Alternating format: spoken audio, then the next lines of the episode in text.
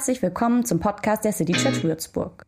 Als City Church wollen wir Menschen mit dem liebenden Gott in Verbindung bringen, damit sich die Welt verändert.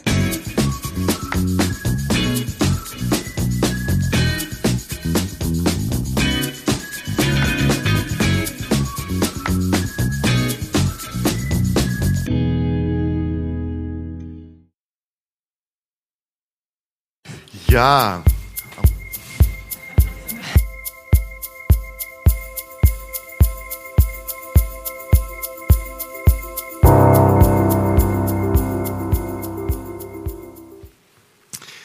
Dann kann es wohl losgehen. Ich ähm, wollte euch erzählen, dass ich früher gelegentlich als letzter nach Hause kam. So in der Phase, äh, als ich Jugendlicher war, kam das relativ häufig vor. Äh, die meisten aus meiner Familie schliefen dann schon, auch die Nachbarn hatten schon Feierabend gemacht, es war alles dunkel. Und äh, ihr kennt das, man kommt nach Hause, schleicht so ums Haus. Und äh, was ich dann immer nett fand, war, dass immer die, die Lampe über, an der Haustür noch brannte, wenn ich heimkam. Also ich wusste, meine Eltern hatten die angelassen, um zu signalisieren, wir wissen, es fehlt noch einer. So, das fand ich immer nett. Also ich hätte ja auch, ich hätte auch das Schlüsselloch so gefunden. Das lag jetzt nicht an der Lampe. Aber das Signal hat mir gefallen, dass ich wusste, meine Mutter macht die immer an, wenn sie ins Bett geht, wenn sie weiß, es ist noch jemand unterwegs. So. Und das Signal war immer, hey, du fehlst noch, schön, dass du wieder da bist und, und so. Du kannst, jetzt kannst du das Licht ausmachen. So, das war, war glaube ich, so die Idee. Äh, und ich habe das genossen, weil du gemerkt hast, du bist irgendwie wichtig und es hat jemand gemerkt, ob du da bist oder nicht und so. Das war für mich so ein bisschen äh, Willkommenskultur. Und die, die äh, biblische Geschichte, ähm, um die ich heute Morgen so ein bisschen äh, mich drehen möchte mit euch zusammen, äh, erzählt von einem Vater, der ebenfalls die Lampe nicht ausgehen ließ für seinen Sohn. So, eine Geschichte, die mich immer wieder rührt. Ein Vater, der das Licht brennen lässt, immer in der Hoffnung, dass der Letzte noch heimkommt. So. Ähm, eine Geschichte, die Jesus erzählt hat, voller Hoffnung, Hoffnung auf Ankommen, auf Ankunft, voller Sehnsucht und Liebe. Und mir geht das ins Herz, auch wenn ich sie schon öfter mal gelesen oder gehört habe. Gerade in den letzten, ich würde sagen, im letzten Jahr tauchte das immer mal wieder auf. Also auch so bei uns in der, in der Arbeit im Gemeindebund, immer wieder kam jemand mit dieser Geschichte an. Und ähm, naja, wie auch immer, ich äh, lese euch das jetzt vor. Aus Lukas 15, ab dem 11. Vers, eine Geschichte, die Jesus erzählt. Ein Mann hatte zwei Söhne. Der Jüngere sagte, Vater, gib mir den Teil der Erbschaft, der mir zusteht. Da teilte der Vater seinen Besitz unter den beiden auf. Nach ein paar Tagen machte der jüngere Sohn seinen ganzen Anteil zu Geld und zog weit weg in die Fremde. Dort lebte er in Saus und Braus und verjubelte alles. Als er nichts mehr hatte, brach in jenem Land eine große Hungersnot aus, da ging es ihm schlecht. Er hängte sich an einen Bürger des Landes, der schickte ihn aufs Feld zum Schweinehüten. Er war so hungrig, dass er auch mit dem Schweinefutter zufrieden gewesen wäre, aber er bekam nichts davon. Endlich ging er in sich und sagte, mein Vater hat so viele Arbeiter, die bekommen alle mehr, als sie essen können, und ich komme hier um vor Hunger.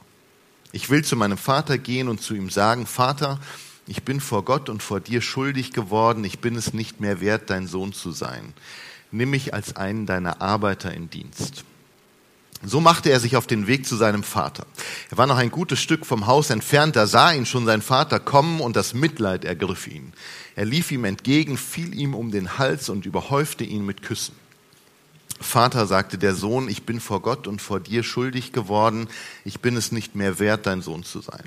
Aber der Vater rief seinen Dienern zu schnell, holt die besten Kleider für ihn, steckt ihm einen Ring an den Finger und bringt ihm Schuhe holt das Mastkalb und schlachtet es. Wir wollen ein Fest feiern und uns freuen. Denn mein Sohn hier war tot, jetzt lebt er wieder. Er war verloren, jetzt ist er wiedergefunden. Und sie begannen zu feiern. So, als ich nachdachte, welcher Abschnitt aus der Bibel für diesen Tag, für diesen Morgen passend sein könnte, bin ich da hängen geblieben. Geschichte findet sich in jeder Kinderbibel mit schönen Bildern illustriert, so. Ähm, aber eigentlich erzählt Jesus sie vor erwachsenen Männern und Frauen.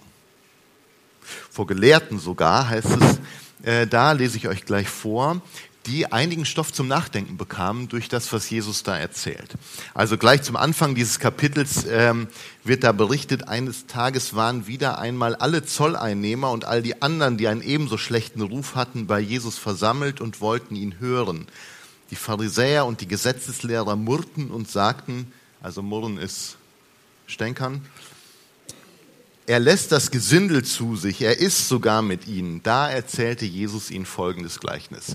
Also das geht dem voraus, das ist das Setting, in dem das alles geschieht. Also einerseits die Fraktion der ungeliebten Leute, die Betrüger waren, zwielichtige Gestalten, äh, Zolleinnehmer waren nicht beliebt, waren aber häufig da zu finden, wo Jesus war. Er lud sich sogar zum Essen zu ihnen ein, das gefiel nicht allen gut. Und dann auf der anderen Seite diese angesehenen Leute, die Theologen, die religiösen, politischen Führer, die haben auch eine Agenda für ihren Besuch bei Jesus ähm, und wollten ganz gerne klarstellen, wer hier eigentlich im Land der ist, der die Anerkennung verdient. So, das war ihr Programm. Und um das zu klären, beruft Jesus keine Fachtagung ein, sondern erzählt Geschichten erzählt die Geschichte von einem Vater, der das Licht brennen lässt für seinen Sohn, immer in der Hoffnung, dass der nach Hause kommt, egal wo er vorher war. Die Geschichte einer besseren Hoffnung, habe ich gedacht, äh, die Jesus da erzählt. Und ich lade euch mal ein, mitzukommen auf eine Entdeckungsreise in eine fremde Welt, das muss man sagen, die aber am Ende des Tages unserer vielleicht ähnlicher ist, als wir denken. Ich lade euch ein zu einer Geschichte der besseren Hoffnung, die Hoffnung gibt für alle, die sie schon fast verloren haben. Also als erstes mal die Hoffnung des jüngeren Bruders. Der, der auf Weltreise gegangen war, der hatte auch eine Hoffnung entwickelt, nämlich ich komme heim und bringe alles wieder in Ordnung. Das war quasi die Überschrift über seinen Plan. Ich gehe nach Hause und bringe die Sache in Ordnung.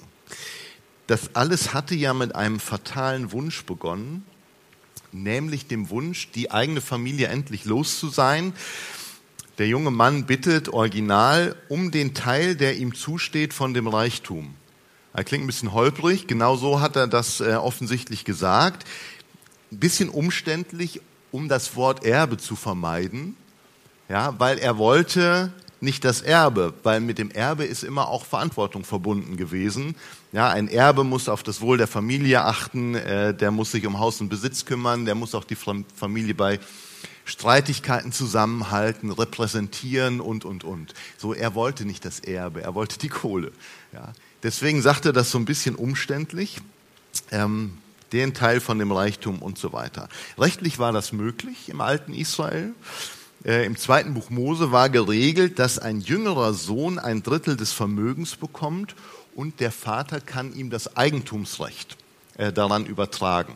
Normalerweise machte man das, wenn man merkte, man lebte nicht mehr lange. Ja, dann fing man an, die Sachen zu ordnen, dann konnte man schon mal das Eigentumsrecht übertragen. Das Verkaufsrecht behielt der Patriarch in aller Regel noch, äh, weil das wollte er eigentlich bis zum Schluss nicht ganz aus der Hand geben. So, das war so die, das, wie man es üblicherweise machte. Der jüngere Sohn möchte gerne schon gleich beides haben, Eigentums- und Verkaufsrecht. So sagt er das auch schon und die Botschaft ist im Grunde klar. Er sagt seinem Vater damit, ich wünschte, du wärst nicht mehr da. Das ist im Grunde die Botschaft. So, da du es aber jetzt nun mal doch noch bist, nehme ich das Geld und verschwinde. Das war der Plan. Harter Tobak und die Menschen im Nahen Osten verstehen übrigens bis heute, was, was Jesus da erzählt, was der Sinn dieser Geschichte ist. Es gibt einen Neutestamentler, Kenneth Bailey, der viel in diesen Gegenden unterwegs war, im Vorderen Orient gelebt hat und in, in vielen ländlichen Gegenden, vielen ländlichen Dorfgruppen gefragt hat, ob eine solche Sache in ihrem Dorf denkbar wäre. Ja, also in Verhältnissen, die dem von damals noch nah genug sind und, und ähnlich. Und die Leute haben durchweg gesagt, das gäbe es niemals. Ja, niemals würde ein Vater sich auf sowas einlassen. Wahrscheinlich, also er wäre vermutlich sehr aufgebracht und würde so eine Bitte auf keinen Fall äh, irgendwie erfüllen. Weil, und er hat dann gefragt, warum ist das so? Was ist das Problem dabei? Und die Antwort war, also diese Bitte bedeutet, dass sich ein Sohn wünscht, dass sein Vater stirbt. Das wäre die Demütigung schlechthin. So, nach dieser ersten Demütigung folgt dann die zweite. Innerhalb von ein paar Tagen macht der junge Mann äh, den ganzen Landbesitz zu Geld und das in einer Gegend, ähm, wo jeder weiß, schnell verkaufen heißt billig verkaufen. Ja, also je schneller du bist, umso weniger kriegst du dafür. Selbst kleine Geschäfte werden oft tagelang verhandelt. Das kann man manchmal auch im Urlaub erleben. Ja, ich habe mit meiner Frau mal Urlaub gemacht ähm, auf einer tunesischen Insel und jeden Tag kam ein Mensch, der uns zu Dingen überreden wollte, die wir tun sollten. Und äh, meine Frau war schon so, also tendenziell stärker genervt als ich. Und ich wollte das Schlimmste verhindern, dass sie sich mit diesem Menschen anlegt. Und ich habe gesagt, ich regel das. War auch so ein bisschen so männlicher Stolz und so. Und ich regel das. Und äh, bin dann zu ihm hingegangen und habe vereinbart gesagt, okay, also gib acht. Wenn wir Kamelreiten machen hier in diesem Land, in unserem Urlaub, machen wir es nur bei dir. Ja, Dafür fragst du aber auch nicht mehr. Ja, das ist okay, das ist okay. Wir haben kein Kamelreiten gemacht, er hat nicht mehr gefragt. So, das war der Deal.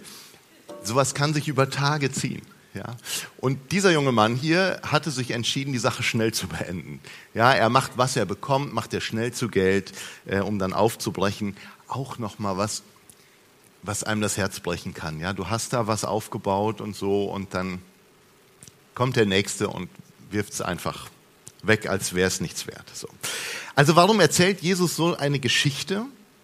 Es geht ja nicht in erster Linie um spannende Unterhaltung oder so, das fällt dabei auch immer ab. Aber was er eigentlich möchte, ist ja seinen, den Leuten, die ihm dazuhören, etwas vermitteln, was Gott ihnen für ihr Leben sagen möchte. So, ein, einen neuen Blick auf ihr Leben zu gewinnen. Das macht er hier. Weil, weil da waren ja all die also das kann man schon sagen, all die Kleinkriminellen und vielleicht auch größer Kriminellen, die stadtbekannten Betrüger und die anderen Leute waren bei ihm versammelt, die jetzt nicht täglich ihr Leben reflektierten, kann man vielleicht mal so sagen. Und die kommen bei Jesus an. Und sie begreifen auch sehr gut, um was es da geht. Die wissen wohl, dass Jesus ihre Geschichte erzählt. Und viele haben gesagt, ich verstehe schon, dass ich das bin. Also ich habe einigermaßen gewissenlos gelebt, gehandelt. Ich habe auch Gott gegenüber, dem Vater im Himmel, also ihm wenigstens mal den Rücken zugekehrt, damit ich mein Leben nach meinen Vorstellungen leben konnte, so. Und vielleicht haben sie auch gesagt und gedacht, ich wusste aber nicht, wie sehr ich seine, seine Liebe damit verletzt habe mir war nicht bewusst, dass ich de facto mein Leben unter die Überschrift Gottes totgestellt habe. Mit der Art, wie ich ähm, agiert habe. Aber es stimmt ja. So. Er konnte mir eigentlich auch gestohlen bleiben. Das ist die Geschichte von diesem jungen Mann und die Leute, die Jesus zugehört haben, die haben verstanden, dass das ihre Geschichte ist.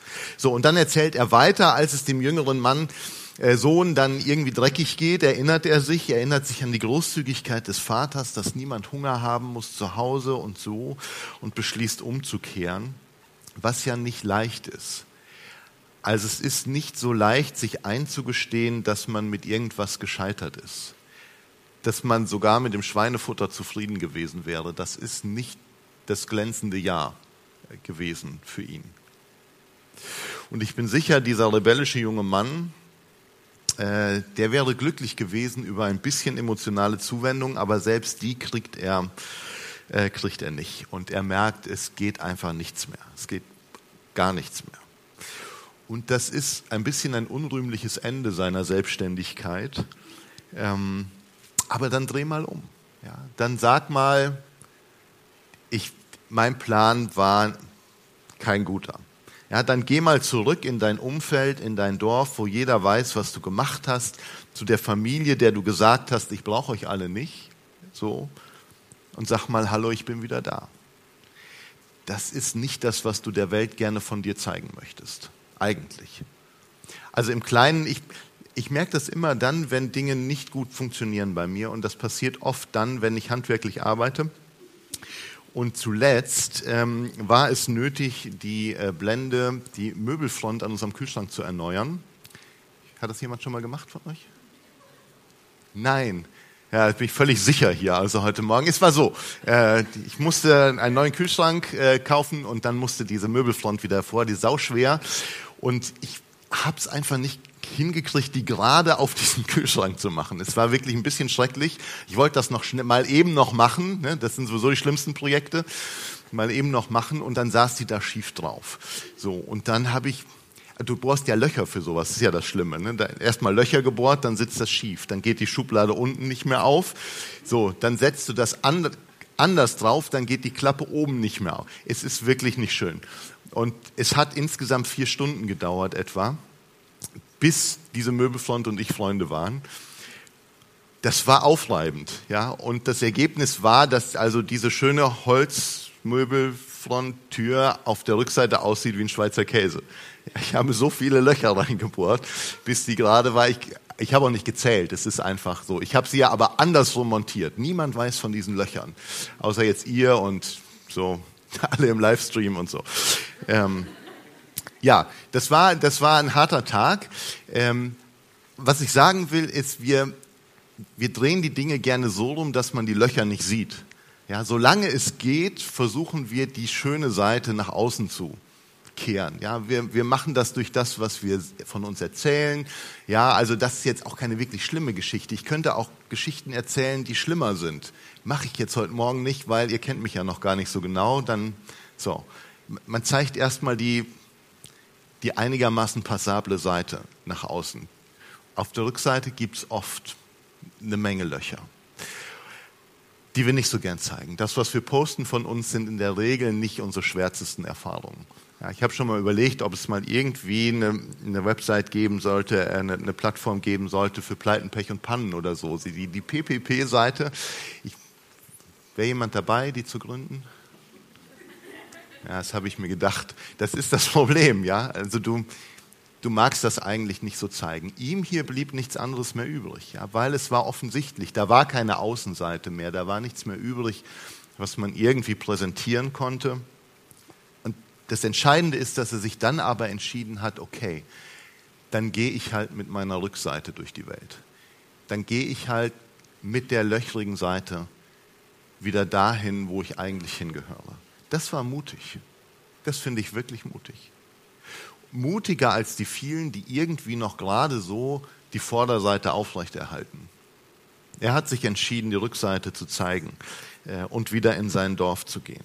Und er bereitet diese Rückkehr auch akribisch vor. Er bereitet eine kleine Rede vor, die er gerne halten möchte, äh, wenn er seinem Vater dann begegnet, weil er den Eindruck hat, okay, was immer ich jetzt sage, jedes Wort zählt. Also es ist nicht egal, was ich jetzt sage. Und deswegen überlegt er sich das. Diese Geschichte mit Ich bin es nicht mehr wert und so, ja, das ist das, was er über sein Leben sagt. Dass es nicht mehr wert ist, Sohn zu sein und so weiter. Eigentlich schlimme Botschaften, die er über sich selber da plant zu verkünden. Äh, man hat das Gefühl, der Vater hört ihm nicht so richtig zu dabei. Ja, trotzdem, dass er das so akribisch vorbereitet hat, und wir kennen auch solche Momente, in denen jedes Wort zählt, nehme ich mal an, auf dass ihr euch Momente, Gespräche, auf die ihr euch gründlich vorbereitet. Also ich finde, man wünscht sich im Moment zumindest, dass sich alle Beteiligten gut überlegen, wie sie von Atomwaffen sprechen, oder? Also es will doch keiner verbale Eskalation gerade. Ja, überlegt euch gut, was ihr sagt. So, es gibt Situationen im Leben, wo es auf jedes Wort ankommt. Und er hatte das Gefühl, das ist jetzt so eine. Eine Situation, in der jedes Wort zählt. So wird er es empfunden haben. Also er nimmt sich vor, um, um Vergebung zu bitten, sich als Tagelöhner anzubieten, damit er wenigstens wieder nach Hause kann. So. Und seinem Vater würde das vielleicht die größte Demütigung ersparen. Ja, der könnte ja dann auch sagen, ja, also, das ist unser schwarzes Schaf, das arbeitet jetzt ganz hinten auf dem Feld oder so. Dann, dann könnte der vielleicht auch noch ein bisschen das Gesicht wahren. Aber als er nach Hause kommt, passiert etwas, was die Vorstellungskraft völlig sprengt. Das dürfte auch die Zuhörerschaft damals einigermaßen geflasht haben. Sein Vater sieht ihn nämlich kommen und rennt ihm entgegen. das war für ein orientalisches Familienoberhaupt endgültig undenkbar. Also einen Diener schicken, okay, ja, den älteren Sohn als Vermittler einschalten, vielleicht, selber kommen, Gesichtsverlust. Selber rennen. Also, das ist dann verrückt. Da werden sie gesagt haben, jetzt ist er durchgedreht. Und das Wort, das hier im Text steht, äh, das wird ansonsten für Wettläufe gebraucht. Ja, heißt also, der Mann geht nicht zügig, er joggt auch nicht, er rast. Ja, und zwar so, dass er, dass er diesen orientalischen, das Kleidungsstück hochheben muss, damit, und man sieht dann die Beine, wie er rennt. So war, das hat er nicht mehr gemacht, seit er ein ernstzunehmender Mann geworden war. Und das muss eine Weile her gewesen sein. Also so Geschichten äh, erzählt Jesus da. Und man kann davon ausgehen, dass das halbe Dorf diese Szene mit offenem Mund verfolgt. Ja, der Patriarch macht den Usain Bolt und hinter ihm her die ganze Dienerschaft, die muss ja ein ähnliches Tempo gehabt haben, denn die sind ja schon da, als er sagt, wir brauchen übrigens ein Kleid, Schuhe, den Ring und das Kalb. Ja, ist jetzt keine vegetarische Feier, die da äh, stattfindet. Äh, das äh, ist so gewesen. Also er sagt schnell, holt die besten Kleider und so weiter. Und dann wird der Abtrünnige erstmal herzhaft geküsst, ja, so ein robuster Vater-Sohn-Kuss, ähm, der da stattgefunden haben dürfte und mit allen Würden wieder eingesetzt. Also sein Sohn hatte sich vorgenommen, ich bringe das wieder in Ordnung, was ich hier angerichtet habe. So ein, bisschen Selbstbewusstsein war da ja schon noch da. Aber sein Vater lässt ihn nicht zu Wort kommen und sagt also, nicht du bringst das wieder in Ordnung, sondern ich bringe das in Ordnung. So meine Liebe für dich hat nicht aufgehört. Insofern ist es schon in Ordnung zwischen uns. Die Beziehung von Vater und Sohn wird geheilt. Und man hat das Gefühl, von Seiten dieses Patriarchen, von diesen Renten, Orientalen, von seiner Seite aus war war sie die ganze Zeit über vorhanden, war die Hoffnung nie gestorben. Und jetzt merkt er, okay, es geht am Ende des Tages gar nicht ums Geld. Wir zwei, wieder Vater und Sohn. Ist das nicht die bessere Hoffnung? So, und während Jesus das erzählt, stelle ich mir vor, wird all den verlorenen Söhnen und Töchtern, die da um ihn rumsitzen und ihm zuhören, ganz warm ums Herz. Und einer sagt verstohlen zum anderen, siehst du, deshalb bin ich hier. Wegen der besseren Hoffnung. In meiner Stadt schüttelt man den Kopf über mich und sie haben vielleicht sogar recht. Aber wenn Gott wirklich so ist wie der Vater in dieser Geschichte, dann kann ich vielleicht doch noch zurück. Dann kann ich doch noch nach Hause.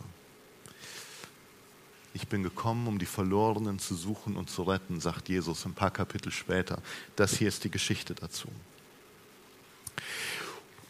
Und in dieser Geschichte fehlt am Ende eigentlich nur noch einer. Man könnte ihn ganz vergessen haben. Am Anfang wird von ihm erzählt. Also die Diener wissen Bescheid, das Dorf weiß nach dem Sprint auf der Landstraße auch Bescheid. Fehlt nur noch der ältere Bruder. Und der dürfte von weitem den Lärm schon gehört haben was da nämlich los ist, kann kaum verborgen bleiben. Und ich lese euch nochmal zum Schluss die, das Finale äh, dieser Geschichte. Das geht nämlich so. Der ältere Sohn war noch auf dem Feld. Als er zurückkam und sich dem Haus näherte, hörte er das Singen und Tanzen. Er rief einen der Diener herbei und fragte ihn, was denn los sei. Der sagte, dein Bruder ist zurückgekommen und dein Vater hat das Mastkalb schlachten lassen, weil er ihn gesund wieder hat. Der ältere Sohn wurde zornig und wollte nicht ins Haus gehen. Da kam der Vater heraus und redete ihm gut zu. Aber der Sohn sagte zu ihm, du weißt doch, all die Jahre habe ich wie ein Sklave für dich geschuftet. Nie war ich dir ungehorsam. Was habe ich dafür bekommen? Mir hast du nie auch nur einen Ziegenbock gegeben, damit ich mit meinen Freunden feiern konnte. Aber der da, dein Sohn, hat dein Geld mit Huren durchgebracht, hat, war nie die Rede von gewesen, aber was man sich so ausmalt. Und jetzt kommt er nach Hause, da schlachtest du gleich das Mastkalb für ihn. Mein Sohn, sagt der Vater, du bist immer bei mir und dir gehört alles, was ich habe. Aber jetzt mussten wir doch feiern und uns freuen, denn dein Bruder war tot und ist wieder am Leben. Er war verloren und ist wiedergefunden. Ist ja ein bisschen ein seltsamer Schluss für so eine Geschichte, oder? Da bleibt einem das Kalbsragout ein bisschen im Hals stecken, weil der nicht reinkommen will. Der will sich nicht mitfreuen. Der sagt, ich sollte belohnt werden, nicht mein peinlicher Bruder. Also für den bringt Papi alles in Ordnung, aber ich bin doch schon in Ordnung. Blöd, dass das keiner sieht. Das ist sein Motto, das ist seine Hoffnung. Ich habe eigentlich alles richtig gemacht, ich bin in Ordnung, aber für, für was ist das gut, wenn es keiner bemerkt?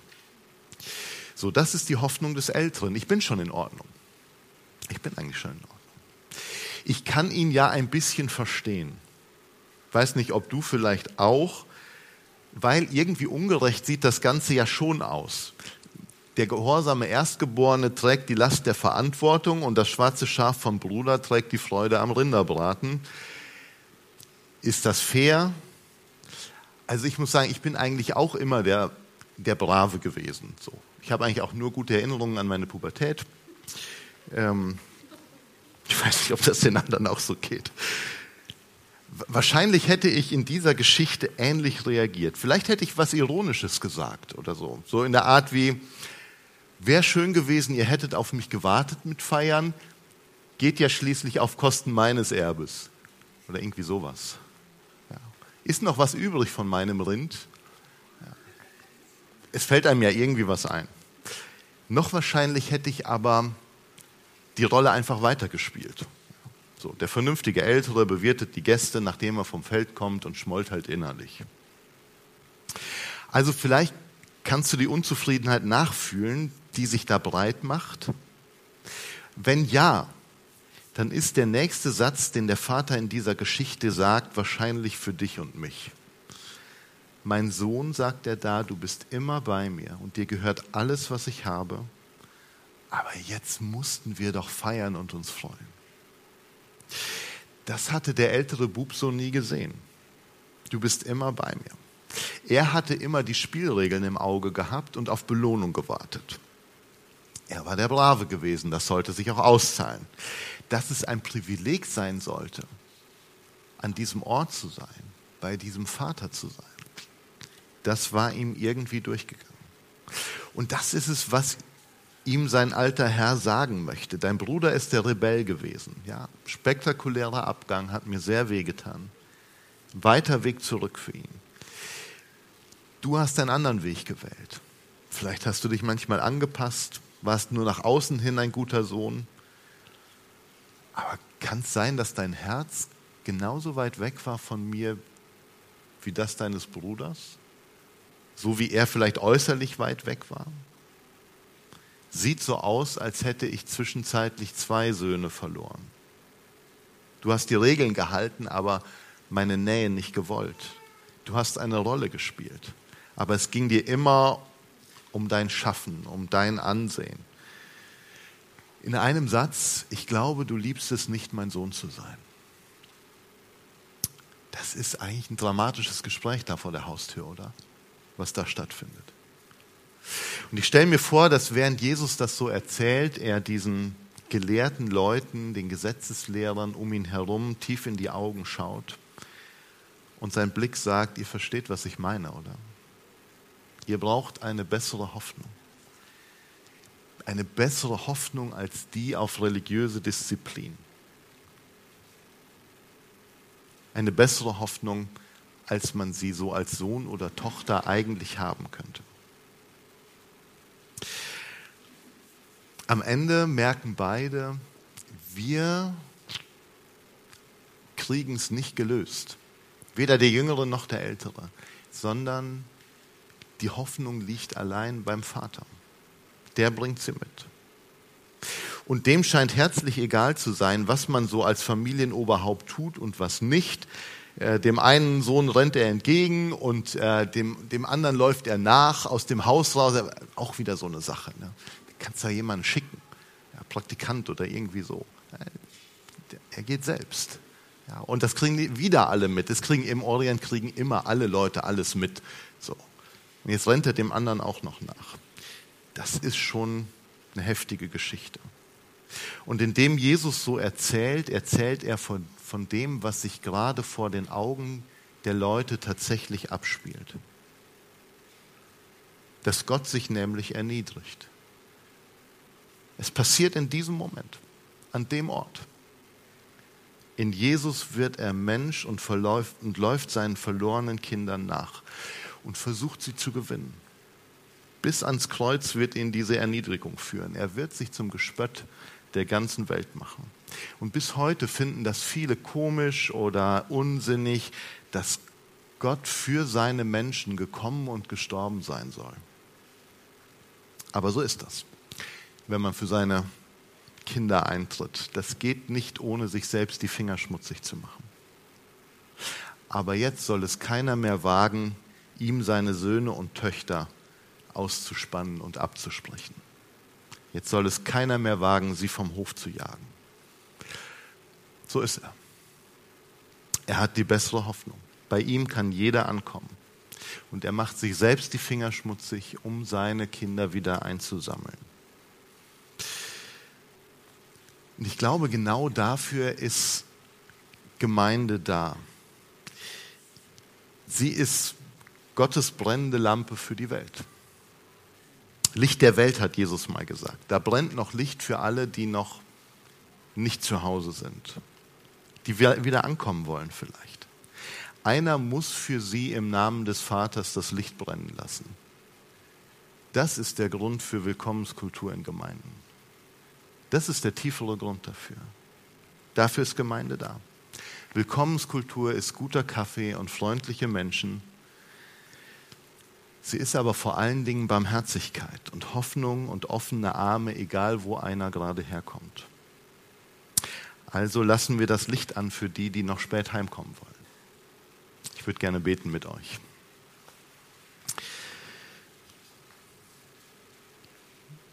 Vater im Himmel, wir haben gehört, was, wie, wie du bist.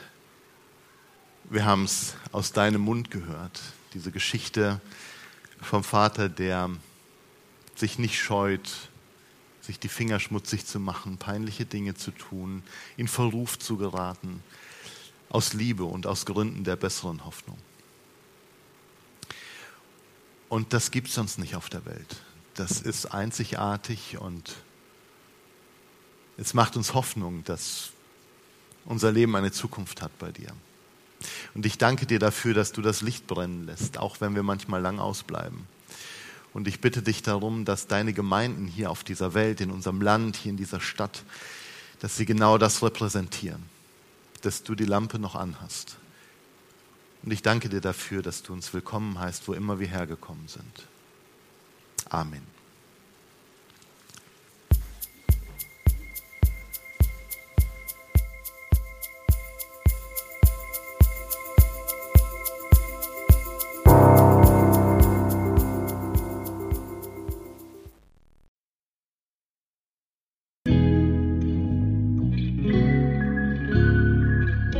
Infos zu dem, wer wir sind und was wir machen, kannst du unter citychurch.de nachlesen. Wenn du uns unterstützen willst, und wir brauchen Unterstützung, findest du Informationen dazu in den Show Notes oder unter citychurch.de-spenden. Vielen Dank und bis zum nächsten Mal.